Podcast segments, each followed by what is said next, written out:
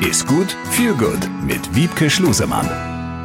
Eine neue Folge von Ist gut, viel gut. Wiebke Schlusemann ist unsere Expertin und die Hauptdarstellerin in diesem Podcast. Wiebke, guten Tag. Guten Tag, Jens.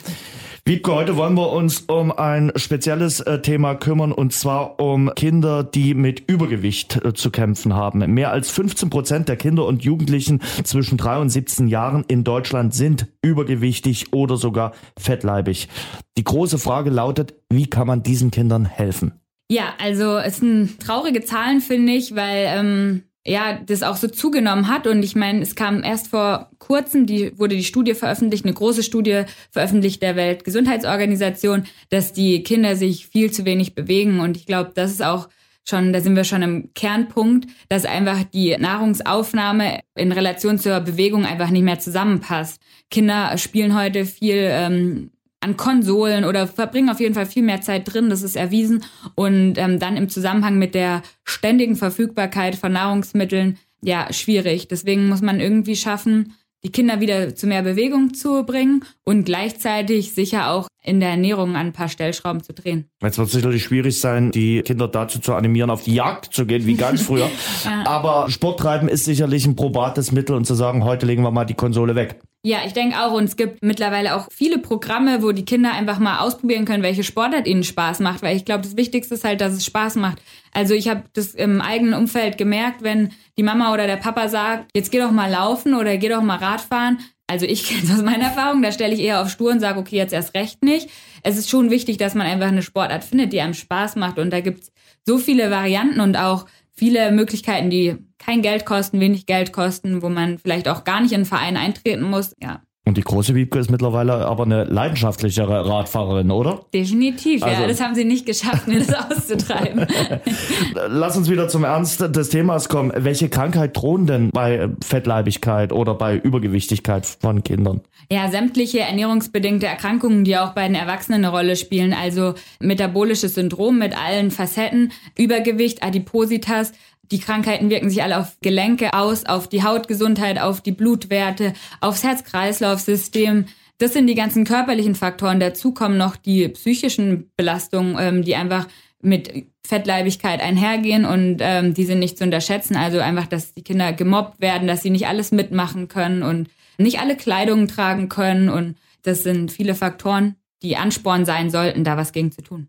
Mhm. Jetzt gibt ja Eltern, die sagen, ich koche ja möglichst gesund. Ich versuche das zumindest, mhm. aber meine Kinder fordern halt Würstchen, Nudeln, Fischstäbchen, Pommes und äh, noch einen süßen Nachtisch, am besten Kekse, mhm. wo ein bisschen Schokolade drauf ist. Was können denn diese Eltern tun, die es ja versuchen?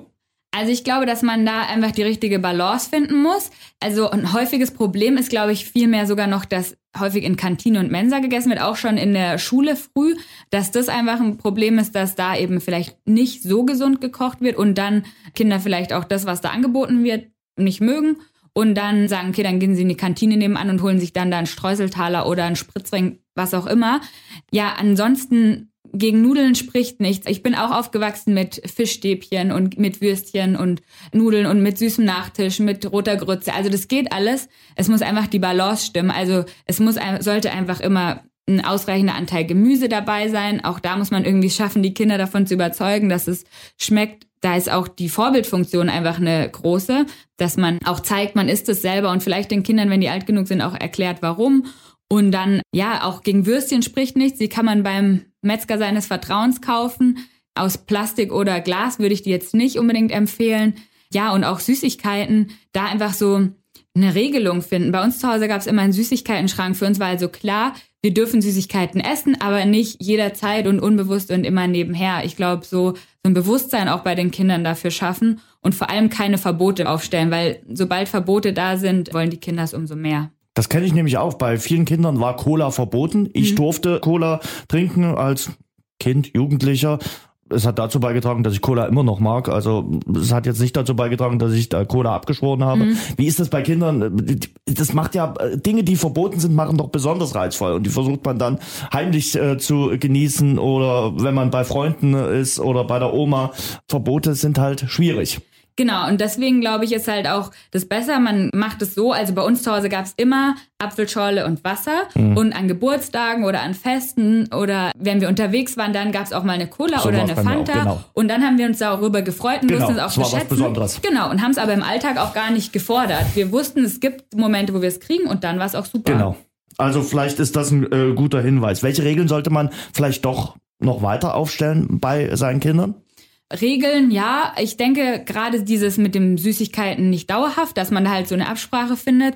Dann auch gerade was so Pausenbrot und sowas angibt, dass man das vielleicht mit dem Kind bespricht, was das Kind auch mag, dass man halt nicht jeden Tag irgendwie die halbe Gurke und einen halben Apfel und ein Schwarzbrot reinlegt, sondern dass man da vielleicht auch einfach Rücksprache hält und dann da auch mal was Süßes gegeben wird oder mitgegeben wird. Ja, also ich glaube, gerade diese Absprache ist wichtig und einfach diese Balance zwischen ungesund und gesund, dass das Kind nicht das Gefühl hat, Mama will mich ärgern oder Papa will mich ärgern mit dem, was mir zu essen gibt, sondern ja, dass man da seine Intentionen auch klar macht und ja, und ich denke, wichtig ist, dass man auch Absprachen trifft, gerade in der Schule mit anderen Eltern oder im Kindergarten mit anderen Eltern, dass nicht man selber versucht, was Gesundes zu oder was Gutes zu tun und die anderen geben jeden Tag Nutella-Brot oder Schokoriegel mit und mein Kind ist dann ausgegrenzt, sondern dass man vielleicht versucht, im Kollektiv Regeln zu finden oder Lösungen zu finden, dass da alle irgendwie was von haben. Damit äh, das Pausenbrot, das Schulbrot nicht zum beliebten Tauschobjekt wird. Wiebke, vielen Dank. Danke, Jens.